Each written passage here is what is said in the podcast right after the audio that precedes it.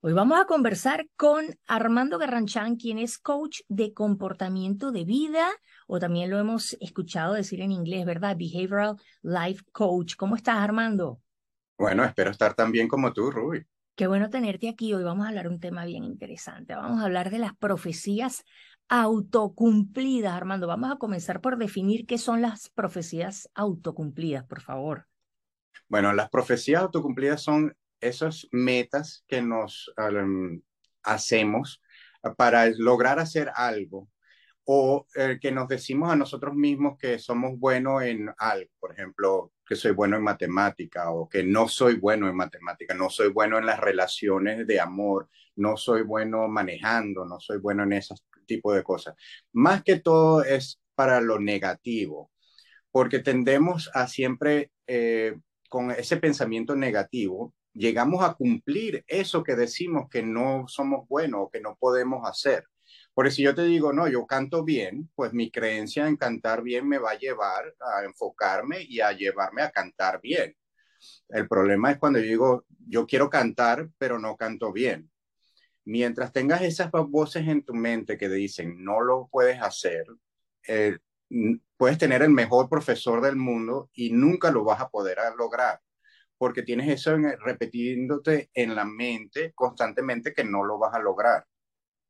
Entonces, eh, tenemos que entender también que esas eh, voces que, tenemos en nuestra mente, que nos decimos a nosotros mismos, vienen de nuestras infancias, de 6, 7, 5 años, cuando nuestros padres nos dijeron, o nuestros abuelos, un profesor, algo, en un momento clave que nos dijeron, ah, oye, tú no eres bueno en matemáticas, o tú no, no, no me gusta mucho tu voz, o algo así, y eso creó esa imagen en tu mente de que no lo vas a lograr.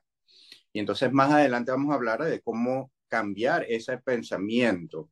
Pero es básicamente ese, son las voces que nos decimos a, nuestros, a nosotros mismos, que nos mantienen de lograr el éxito económico, el éxito en relaciones, lo que querramos lograr que no hemos podido lograr.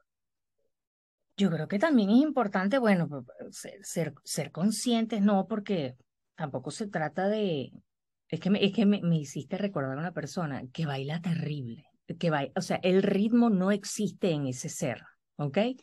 Entonces tampoco es que esa persona va a decir, no, vale, yo bailo bien y sale y baile ese desastre, ¿no? O sea, nosotros tenemos ciertas limitaciones, inclusive a veces limitaciones físicas.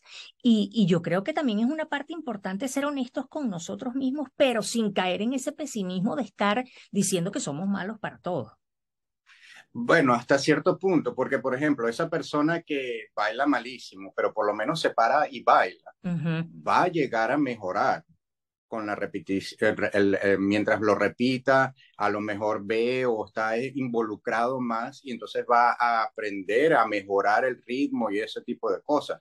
En cambio, el que está sentado diciendo, no, yo no me voy a parar porque voy a pasar pena, se van a burlar de mí o yo no bailo bien, nunca va a mejorar por lo cual va a, cumplir esa, esa profecía. profecía de que no bailó bien. Claro. Entonces es simplemente tomar ese, salirnos de nuestra cabeza y tomar ese riesgo. ¿Qué importa si se van a burlar? El que se vaya a burlar se está burlando porque quiere poder tener la fuerza o el coraje que tienes tú de, de pararte a bailar y, y ellos no lo tienen. Entonces esa es la persona que se va a burlar. Entonces simplemente hazlo. Si le tienes miedo a eso, la mejor forma de, confrontar un, miedo es enfrentarlo y hacerlo. Claro, totalmente. Has tocado un punto bien importante. Una persona valiente no es aquella persona que, que no le tiene miedo a nada. No, una persona valiente es la persona que es capaz de enfrentar sus miedos y tratar de vencerlos porque tenemos que recordar que Dormimos con el enemigo, Armando. Vivimos con nosotros mismos, dormimos con nosotros y somos nuestros peores enemigos porque nuestra mente nos controla y nosotros somos mucho más que nuestra mente. Claro, y tenemos que entender que tenemos que estar conscientes y con la, calma de poder eh, enfrentar el hecho de que vamos a fracasar. Siempre vamos a fracasar en algún momento porque eso es lo que nos va a llevar a mejorar cuando tú estabas de locutora, tus primeros días, me imagino que cometiste muchos errores, tus primeras semanas, primeros meses, todavía hay veces que cometes errores en algunas cosas y eso es lo que te va a llevar a mejorar. Pero si tú cometes el error y dices, ves, yo no lo puedo hacer. Yo sabía. yo lo sabía. Todo el mundo me ha dicho que yo no lo puedo hacer. Entonces nunca lo vas a poder hacer, nunca vas a mejorar. Entonces es entender eso y tener la fuerza mental de aceptar el fracaso yo he tenido varios negocios y los negocios han fracasado, pero ¿qué ha pasado? Cuando, cuando cierro un negocio porque ha fracasado, al siguiente no va a fracasar por, el mismo, por la misma razón, porque ya aprendí esa cosa. Y en algún momento de todo lo que yo he aprendido de los que han fracasado, tendré un negocio que va a ser más exitoso. Y esa es la mentalidad que tienen todas las personas que llegan a tener éxito, sea en negocios, sea en relaciones con la pareja, sea en lo que sea, el que, el que aprende matemática, el que corre carros. ¿Cuántas veces pierdes una carrera? O vas a, uh, corres maratón. ¿Cuántas veces vas a, no vas a llegar o estás demasiado cansado? pero el hecho de que vas a continuar, vas a ver cuál es la mejora que puedes continuar. Y esas palabras en nuestra mente que dicen, si lo puedes hacer, si lo puedes hacer. Y es algo que, que es muy importante que te entendamos para nosotros mismos. Nosotros nos decimos a, nos, a nosotros mismos cosas que nunca le diríamos a nadie. Oh, sí. Si, tu hijo, tu hija, tu esposo, esposa vienen y te preguntan algo o, te, o están haciendo algo, tú nunca le dirías, oye, ves cómo que, que malo eres o yo sabía que no lo ibas a poder hacer. Nunca dirías algo así pero siempre nos los estamos diciendo a nosotros mismos. Entonces, tener la compasión con nosotros de decirnos las palabras que como se la diríamos a otro ser querido. Es, oye, en este momento el, lo que estás haciendo no funcionó, pero vamos a seguir tratando. Algo así. Sí, no, no, eh, eh, tenemos que ser ah, piadosos con nosotros mismos porque al fin y al cabo somos la única persona que nos va a acompañar desde que nacemos hasta que morimos, porque hasta tu ser más querido te puede, hasta tu sombra te deja en los momentos de oscuridad, ¿verdad? Ahí no la ves por ningún lado. Oye, Armando, eh, la, la profecía autocumplida no son más que creencias que tenemos nosotros en nuestra mente y nos las repetimos y repetimos. ¿Cuándo nacen estas creencias? ¿Tienen que ser a juro de cuando somos niños o ya cuando somos grandes también? La base siempre se crea cuando somos niños. Vamos a decir, eh, por ejemplo, el ejemplo que hemos estado usando de la matemática. Si cuando yo era niño me dijeron, oye, no soy bueno en matemática, nuevamente, hasta que yo no cambie mi pensar, yo no voy a ser bueno en matemática. Tú no vas a ser bueno en matemática como niño y algo pasa como adulto que te cambia la idea. Entonces todo eso viene desde pequeño. Si tu autoestima es pequeño o es bajo y generalmente es creado desde pequeño, entonces tú a tu autoestima tienes que trabajarla para mejorarla, pero no va a ser un cambio que te ocurrió de adulto. Hay excepciones. Tuviste un accidente, algo te pasó físicamente, o mentalmente, algo así. Tuviste una relación con una pareja que te a lo mejor te abusó psicológicamente. Hay esas excepciones pero en lo general, y eh, aún así, vamos a decirte, si en una relación que te abusaron eh, psicológicamente, una eh, creencia de ti mismo te llegó a dejarte abusar psicológicamente. Entonces, si el no creer que tú eras valorado suficiente como para poder usar tu voz y pararte en tus propios pies y decir hasta aquí llegó, si no tienes esa creencia en ti que viene desde niño, entonces estás en una relación donde cuando te empiezan a abusar, sea física o psicológicamente, no vas a tener esa autoestima para pararlo. Entonces, como te digo, todo viene generalmente desde pequeño y generalmente te, te lo hacen desafortunadamente tus seres queridos, tus padres, tus abuelos, si estás, vas a pasar mucho tiempo con unos profesores o te llevas bien con un profesor, el, esa ese comentario que pueda hacer esa persona te llega, te entra y pueden haber 25 personas diciéndote lo opuesto, pero es de esa persona clave que es importante mm. para ti. A lo mejor tu papá te lo dice, pero tú estás más pegada con tu mamá y tu mamá te lo dice. Esa es la palabra o esa persona es la que te lo va a hacer que, que quede internamente mm, plantado en, tu mente. claro, claro.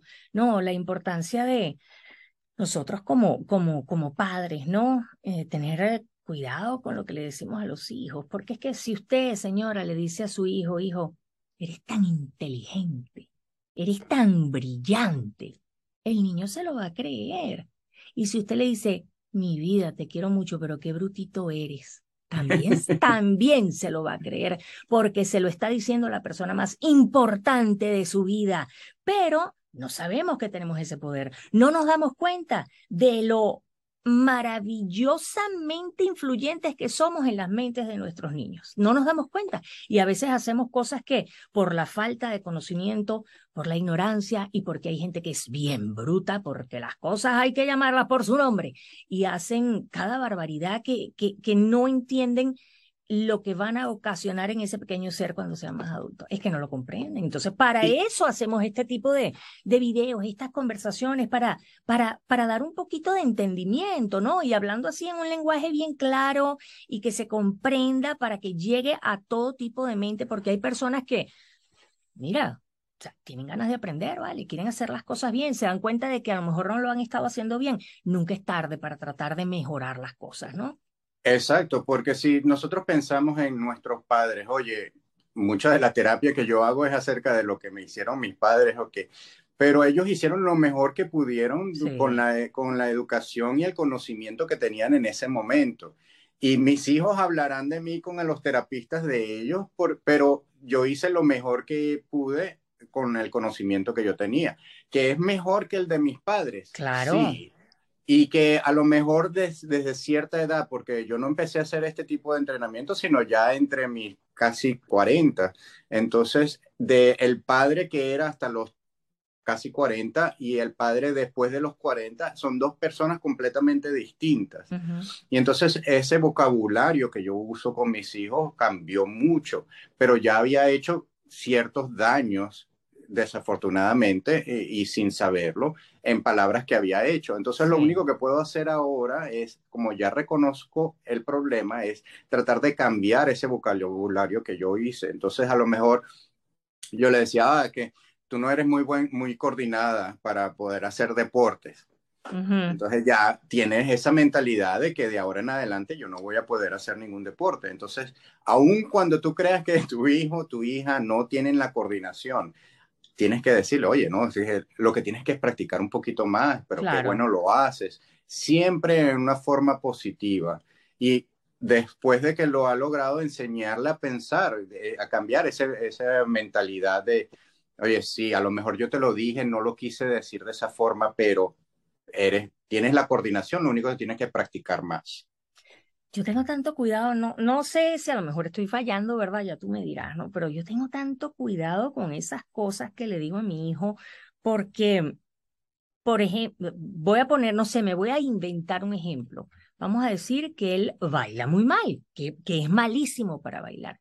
Yo no le voy a decir que bien bailas, hijo. Es que no puedo. Es que no puedo, lo siento. Tengo que ir a terapia. Dame, dame un ejemplo de qué le dirías. No, no le voy a decir, ay papi, qué bien bailas, no, no, pero le voy a decir, ya va papi, ven, mira, vamos a tratar de seguir el ritmo, mira, escucha el tum, tum, tum, cada vez que suene eso vas a mover un pie, el otro pie, el otro pie. No le voy a decir, qué mal bailas, no, claro que no, pero tampoco le voy a decir, mi amor, qué bien baila, porque voy a hacer que ese niño haga el ridículo. Pero como lo hablamos antes, pero como lo hemos hablado antes, si él se para y baila, a lo mejor hace el ridículo para ti porque tú estás pensando que, oye, qué pena o algo así, pero a lo mejor la autoestima de él se hace más grande. Se elevado, sí. Y entonces él lo hace más fácilmente. Porque voy a decirte algo, ok, no es eh, bueno bailando, pero entonces vamos a cambiar un poquito y decirle, oye, me gusta mucho cómo baila, vamos a hacerlo un poquito mejor. Trata de ponerle atención al ritmo. Pues no le estás diciendo, oye, que eres el mejor bailador, no le estás diciendo que mal bailas, pero le estás diciendo, oye, me gusta cómo bailas, estás reforzándole el hecho de que es una persona que eres allegada a él, que tienes mucha conexión, e influencia mucho el pensamiento de él. Y entonces, entonces le estás diciendo, oye, me gusta mucho cómo bailas, o qué, qué bonito bailas, vamos a mejorarlo. O si quieres bailar un poquito mejor, vamos a hacerlo así. O vamos a, a, trabajar un poquito mejor el ritmo para que bailes mejor. Entonces, eh, no le estás diciendo nuevamente, no le estás haciendo la cabeza muy grande, ni le estás diciendo mentiras, porque a ti de verdad te gusta como baile, baile feo, baile malo, es tu hijo, te gusta. No necesariamente me tiene que gustar. No.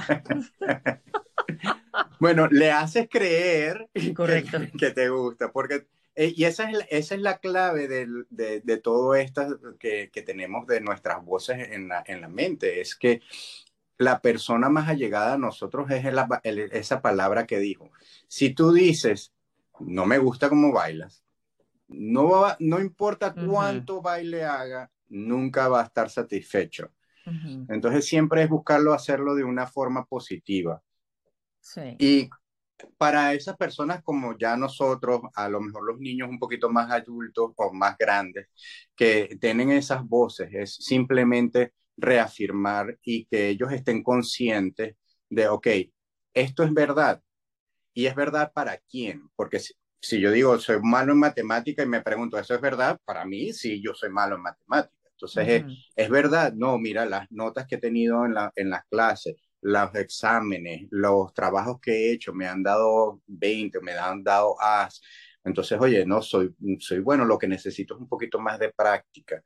Igualito cuando si vas a hacer algo para perder peso, lo que vayas a aprender, sobre todo cuando estamos aprendiendo, muchos de nosotros decimos, no, yo no puedo aprender cosas nuevas, o la, la, tecnología está muy avanzada y no lo puedo aprender. De lo que lo puedes aprender es simplemente que tienes que querer, tienes, tienes que querer poder aprenderlo. Sí. Igual que lo de la matemática, tienes que querer ser mejor en matemática y entonces poderte enfocar para aprender eso que, que, te está manteniendo alejado o que no te está llegando a, cumplir con esa meta que tú querías. Sí, y ya para terminar, Armando, te voy a decir algo que me pasa, por ejemplo, con mi hijo. Él es muy bueno en matemáticas, es muy bueno. Y siempre se lo he dicho y el papá también se lo dice y los maestros me lo dicen y se lo dicen y todo el mundo se lo dice. Entonces, de repente, cuando me cuenta alguna anécdota que pasa en el salón de clases, tal cosa, tal cosa, le digo, wow, papi, te felicito. Ya sabes, mami, soy el mejor. Yo, yo le digo, bueno, ya va, pero espérate un momentico, acuérdate que siempre hay alguien que es mejor que uno, sigue echándole ganas, pero espérate. ¿Cómo es eso, Armando? ¿Tenemos que, tenemos que bajarlos de esa nube o tenemos que seguir impulsándolos? ¿Cómo funciona eso? Yo soy eh, creyente de que no debes bajarlo, sobre todo a esa edad. Que él crea que es el mejor, déjalo que él crea que es el mejor. Que a lo mejor le afecte socialmente, porque a lo mejor le dicen, no, yo soy mejor que tú en matemática, o yo soy el mejor de la clase en matemática, y los otros niños a lo mejor no lo van. Eso es algo que tiene que aprender él por su lado. Exacto. Pero si tú le bajas ese, eh, ese nivel de creencia en sí mismo, acuérdate, todos, todos, por alguna razón u otra, vamos a tener esa negatividad en nuestra mente. Entonces, si él, tú lo estás haciendo, diciéndole, tú eres el mejor, tú eres el mejor, tú eres el mejor, y él, oye, sí, yo soy el mejor, pero yo fracasé en este examen o saqué una B en vez de una A. B, no soy tan bueno en matemática. Él solo, él mismo. Entonces, por eso es que nosotros tenemos que estarlo reforzando constantemente, porque desafortunadamente yo creo que es algo humano de que siempre vamos a buscar el, negativo, siempre vamos a conseguir ese problema que, nos de, que no nos deja ser el mejor o mejor de lo que somos. Entonces, yo soy creyente de que, sí, sí, papi, tú eres el mejor, el mejor, tú, eh, y déjalo que, que crezca en eso, que él siga creyendo eso, que es el mejor bailarín, que se burlaron de mí, pero tú te, disfrutaste tu bailada, sí, eso es lo más importante. Eso es lo más importante. Me llevo un montón de aprendizaje, Armando, como siempre. Eh, aquí en la caja informativa del video vamos a colocar tus contactos porque eh, tú puedes atender a, personas que requieran un poco de guía, ¿no? Un poco de coaching. Claro, claro. Todo esto que tiene que ver es, como, lo hemos estado hablando, es, psicológico. Y para los deportes, para los negocios, para las relaciones todo es psicológico y es la creencia que nosotros tengamos en, nuestro, en nosotros mismos. Eso va a determinar nuestras relaciones con nuestra pareja, nuestro éxito en los negocios, en los deportes y todo eso. Entonces, mientras practiquemos el músculo del cerebro, vamos a crear una nueva, una mejor vida. Seguro que sí. Armando Garranchán, muchísimas gracias por tu tiempo. Espero que tengas un día fantástico, amigos. Los invito a que se suscriban a este canal, a que comenten, a que compartan. Pueden hacer preguntas que Armando les va a contestar. Buen día, Armando. Muchísimas gracias. Muchas gracias, Ruby. Que tengan todos muy buen día. Claro que sí, amigos. Becho, abacho y apapacho. Yo soy Ruby Bada. Hasta la próxima. Bye bye.